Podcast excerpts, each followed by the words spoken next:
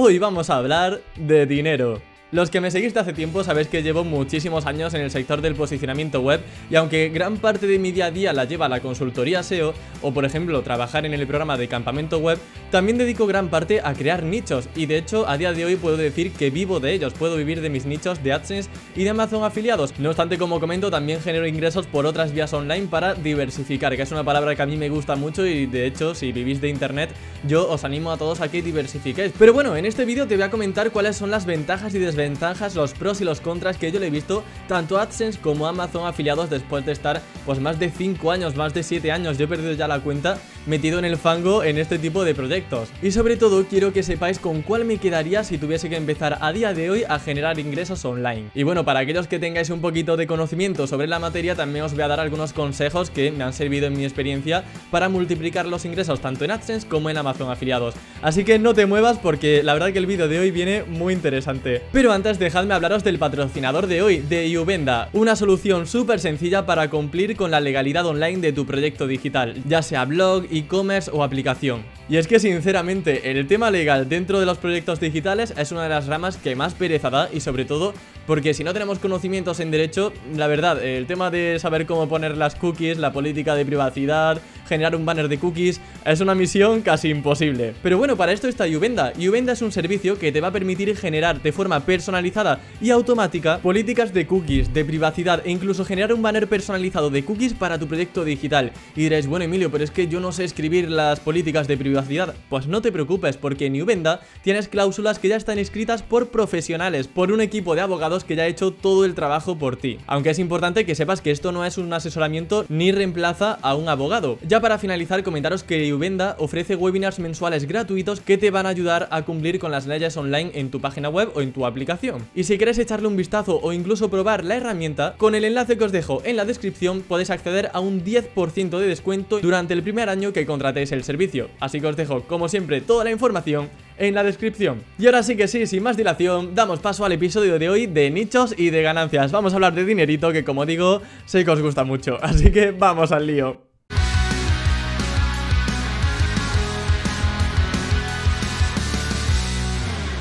Bueno, AdSense o Amazon afiliados, ¿con cuál me quedo? Porque claro, hay gente que habla muy bien de AdSense, hay gente que habla muy bien de Amazon afiliados y al final nos hacemos un lío y no sabemos con cuál quedarnos. Eso es algo que pasa siempre, no te preocupes porque no eres ni el primero y no vas a ser el último tampoco. Mirad, vamos a empezar con AdSense. A mí una gran ventaja que me parece que tiene AdSense es que es muy fácil de implementar. Es tan sencillo como enviar a revisión tu página web, que te la prueben y poner un código que ya hace el trabajo por ti. Digamos que está muy cerca y de hecho se puede conseguir perfectamente el hecho de tener ingresos pasivos, eso de que tú estás durmiendo y generas ingresos sin hacer nada. Obviamente hay que trabajar, obviamente hay que saber hacer las cosas, eh, trabajar una buena estrategia SEO, pero es posible. Además, hay tantísimas keywords como palabras y tipos de búsqueda que existen en Internet, o sea, es que mm, el abanico de palabras clave es prácticamente infinito en nichos de AdSense. Y algo muy bueno es que hay keywords que tienen realmente poca competencia. Con poca competencia eh, me refiero a que tú cuando haces una consulta en Google y ves el top 3 o el top 5,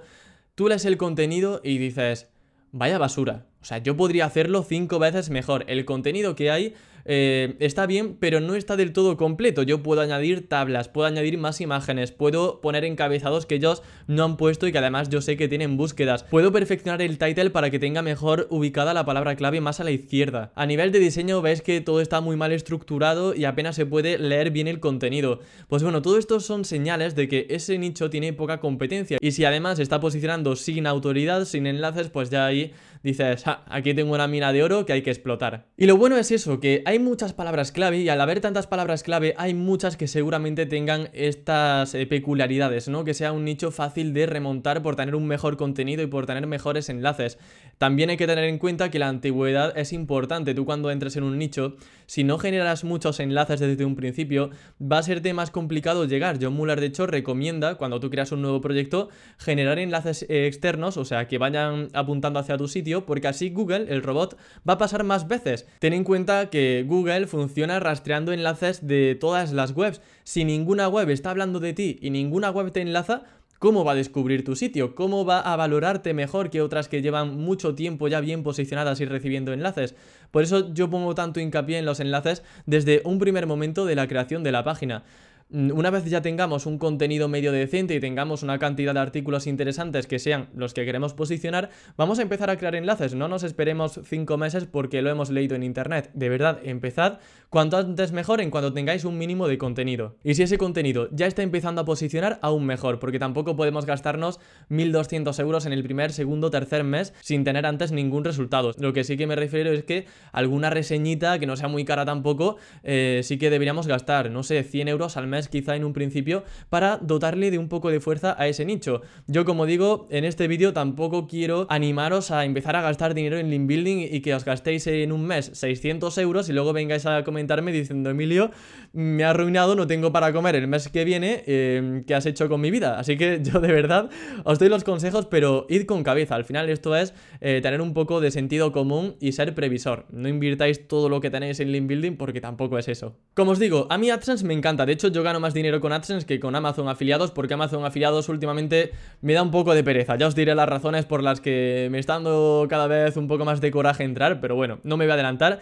En cuanto a AdSense, a mí es que me encanta por eso, porque tú creas un buen contenido, lo maquetas mucho, puede que estés tres tardes enteras editando un buen contenido, pero mira, una vez lo tienes posicionado, eso se puede quedar ahí un montón de tiempo. Y además los resultados no van a tardar excesivamente. Si no hay mucha competencia y tienes enlaces y tienes un buen contenido, lo normal al menos es que en primera página ya empieces a estar en los primeros meses si el sitio es de reciente creación. Si ya tienes antigüedad y tienes un buen contenido y tienes enlaces, ya apaga y vámonos. O sea, cosa de la que escribas, cosa que es potencialmente favorable a que posicione en primeras posiciones, valga la redundancia. Ahora bien, desventajas ventajas de AdSense que yo veo principalmente es que necesitamos un número alto de visitas para poder generar un sueldo de una página web. Por eso mucha gente lo que hace es crear varias webs, no decantarse solamente por una. Una te da 200, otra 500, otra 300.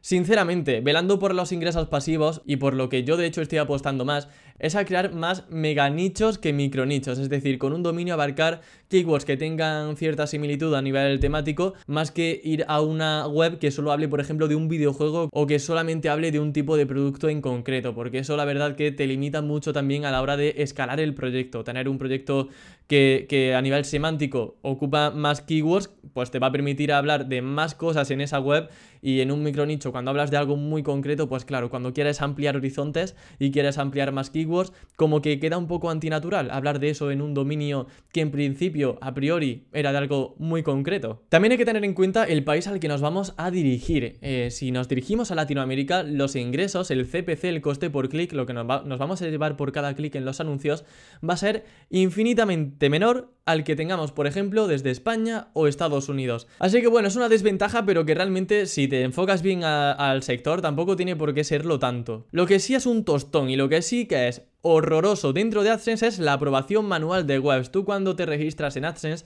tienes que esperar por lo menos una semana, dos semanas a que un revisor vea tu web y le diga, vale, este sitio puede tener anuncios de Google.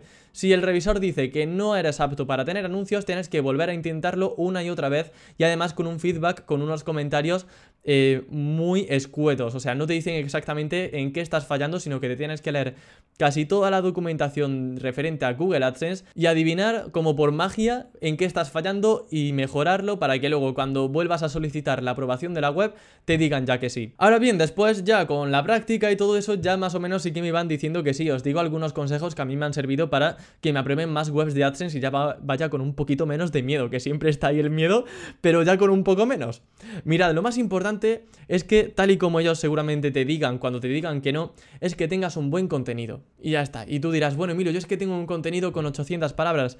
No, mira lo mejor, mira lo mejor y mira si tienes imágenes originales. Mira si las imágenes son de calidad. Mira si está bien estructurado en encabezados, si lo tienes con listados, con tablitas, si los enlaces internos no están es decir, que yo cuando vea un enlace interno en un contenido sepa que hay un enlace interno porque esté subrayado, porque esté en otro color.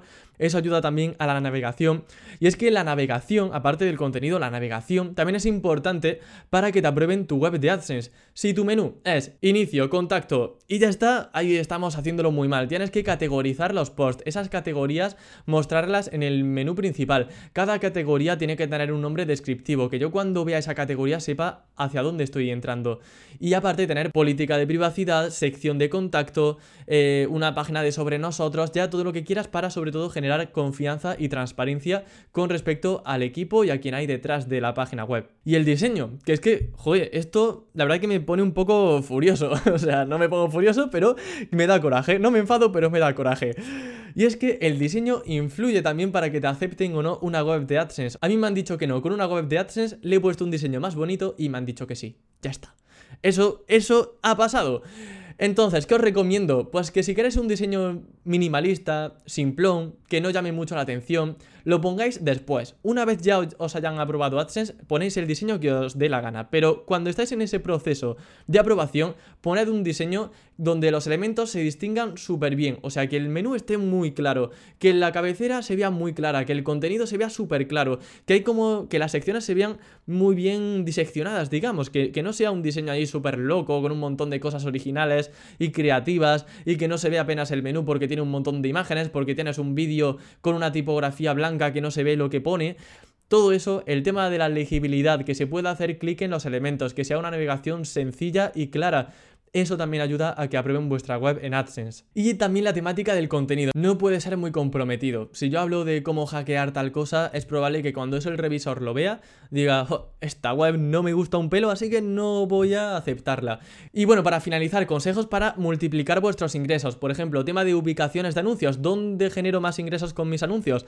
Principalmente poniendo un anuncio justo debajo del titular de la noticia. Esa es imprescindible. Luego también suelo poner uno después del segundo o del tercer párrafo para que la gente ya lea el primer párrafo, una presentación del contenido y luego otro banner con otro anuncio. Y por último, el tercer banner que me funciona muy bien son los anuncios de viñetas. Son aquellos que eh, se ponen en pantalla completa cuando tú pinchas en un enlace de una web. Tú a lo mejor quieres ir a un enlace interno, de repente te sale un anuncio en toda la pantalla y tienes que cerrarlo y ya una vez lo cierras vas hacia la URL final.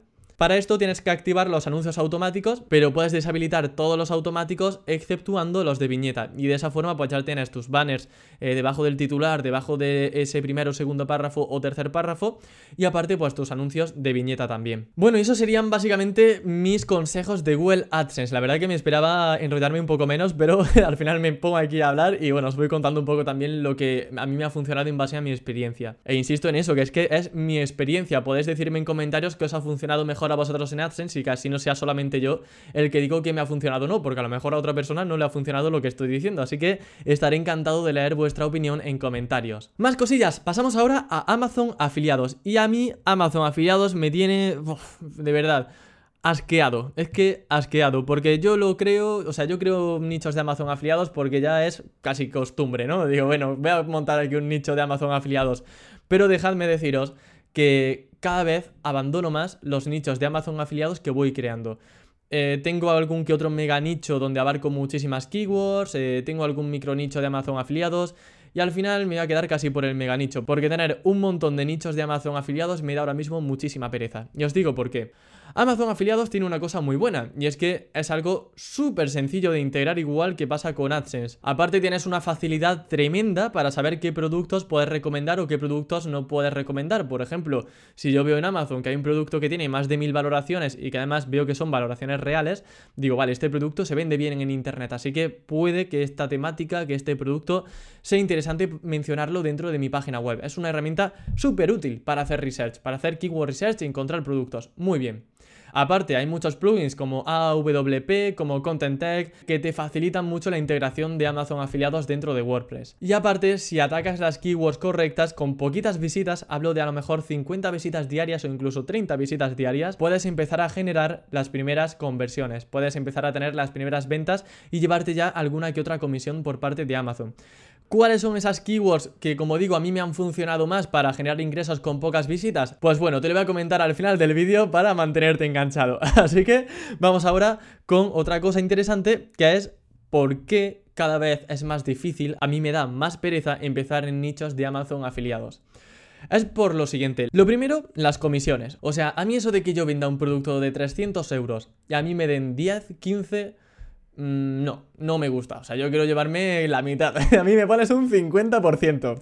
A ver, sé que esto ya fuera bromas, eh, sé que es algo que asumimos cuando entramos en Amazon afiliados, que si no tenemos stock propio, si no tenemos eh, un e-commerce con stock, digamos, pues obviamente nos ahorramos muchísimo tiempo en gestión, muchísimo dolor de cabeza y el sistema de afiliados, una de las cosas buenas que tiene es eso, que tú te olvidas de tener stock y demás. Pero claro, está el problema de que te llevas muy poquita comisión. Yo por eso siempre os animo a no quedaros solamente con Amazon afiliados, sino ver si hay otros afiliados, como por ejemplo el Corte Inglés, Decathlon, MediaMart. Poneros a buscar tiendas online de vuestra temática por verificar si hay otras tiendas online que te pagan más por recomendar los mismos productos. Porque es que hay tiendas online que a lo mejor te pagan un 10, un 15% y estás tú como un tonto con Amazon que te da un 3%. Anda ya, hombre, tú vete con el otro.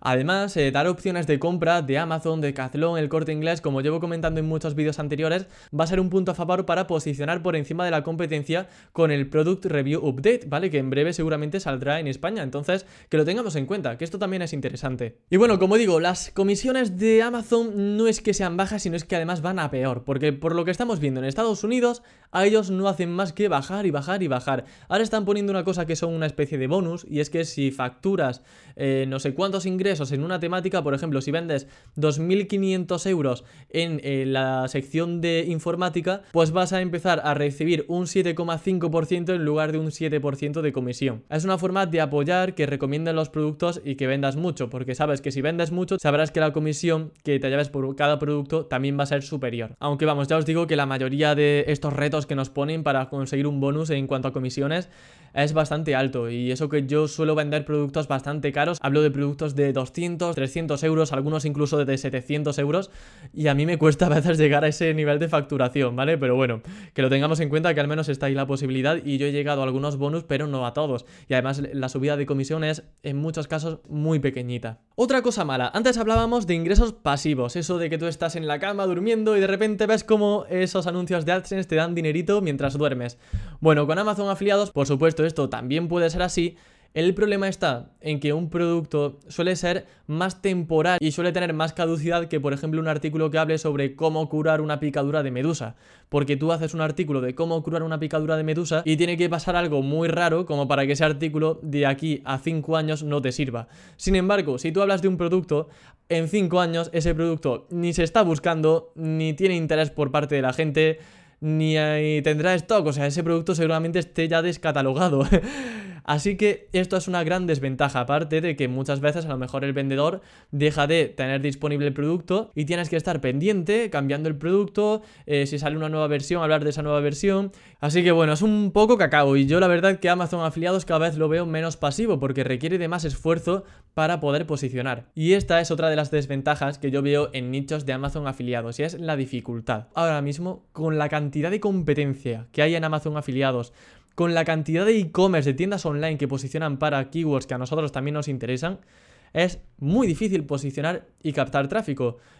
Y os lo digo yo, que llevo en esto muchísimo tiempo y a lo mejor alguno me dice, Emilio, que no, que yo posiciono súper fácil. Bueno, pues dime el truco en comentarios, estaré, como digo, encantado de leerte. O sea, pero a mí cada vez me cuesta más, la verdad. Y no es porque haga un mal trabajo, porque considero que hago buenas webs y considero que, aplico bien las, directrices y estoy, como sabéis, eh, muy al tanto de, de, lo que exige Google cada, en cada momento pero es más difícil por competencia y por intención de búsqueda. Y es que yo si ahora busco drones, me van a aparecer muchos e-commerce y antes no había tanta tienda online y las tiendas online se están comiendo muchísimas búsquedas que antes pertenecían a nichos de Amazon afiliados y esa es una grandísima desventaja. Tengo la esperanza, eso sí, de que en próximos meses esto cambie porque Google está empezando a valorar un poco mejor aquellos nichos de afiliados que de verdad están haciendo comparativas buenas, que están haciendo cosas fidedignas, cosas honestas y no copiando y pegando cosas de otros sitios o poniendo solamente especificaciones sin dar opinión, sin dar comparativa, etcétera. Tengo ilusión, una pequeñita ilusión, un poquito de fe en que esto mejore. Pero bueno, por el momento no es así. Por el momento lo que hay es una chapuza donde hay muchísimas tiendas online, muchísima competencia en un montón de keywords y que tienes que invertir mucho en link building y tienes que ser súper paciente. O sea, yo hace, bueno, hace poco ya no, o sea, ya ha pasado mucho tiempo, pero yo empecé un nicho iba a decir la temática, pero bueno, una maquinaria para el jardín que, tiene muchísima competencia, mucha, mucha competencia.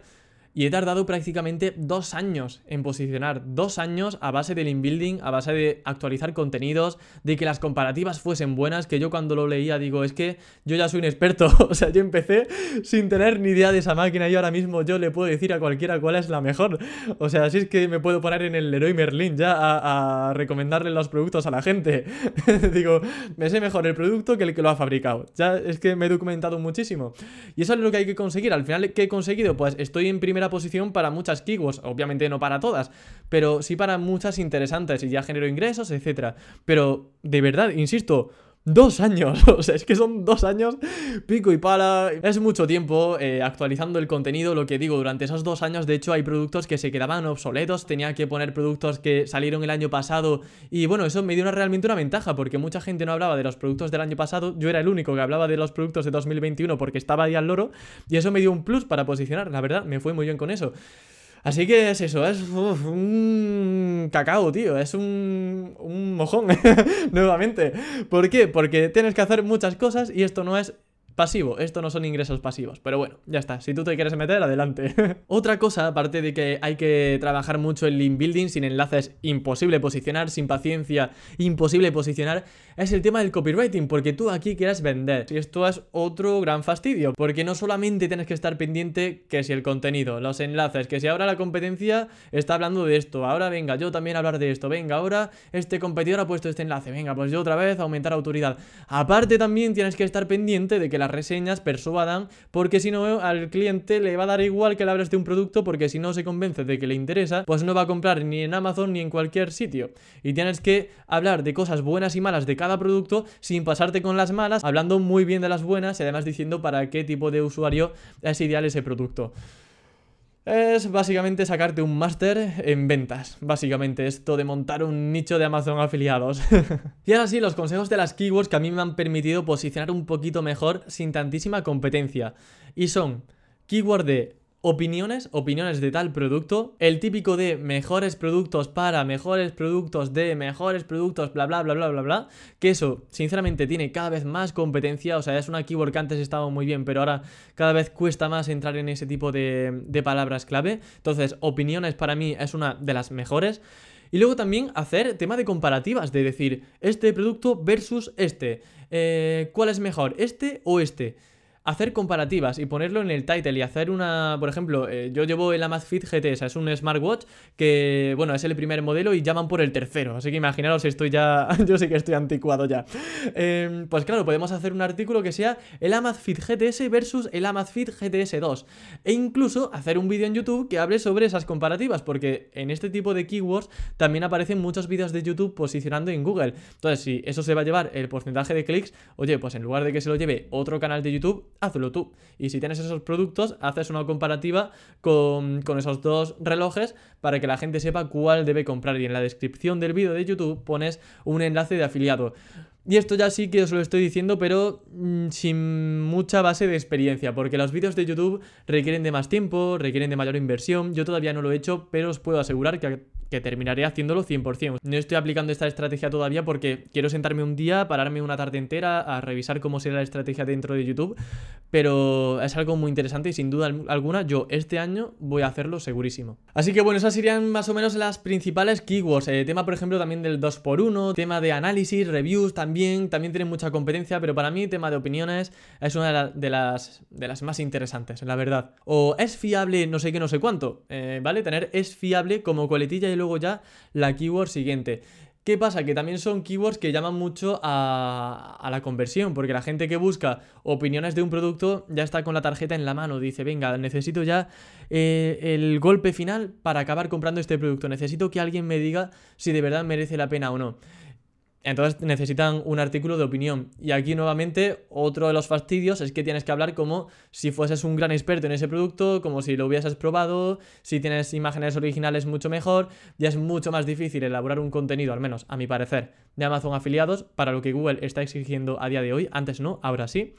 Con respecto a AdSense, a mí me parece mucho más sencillo hacer un contenido de AdSense que posicione con mucho menos tiempo, con menos enlaces, con menos competencia que Amazon afiliados. Así que bueno, creo que Mi comparativa se decanta mucho más por AdSense, también tiene mucho que ver que yo genero muchos más ingresos por AdSense que por Amazon afiliados, pero bueno, eh, es algo que es que es que no me gusta ya ni trabajarlo, la verdad, o sea, yo estoy ahí porque me gusta estar al día y ver un poco qué pasa con los nichos, pero no me siento tan a gusto como haciendo un nicho de AdSense, ni es tan fácil, sobre todo a día de hoy, como digo, y es que las cosas se van a poner muy difíciles en Amazon afiliados, yo solo digo eso.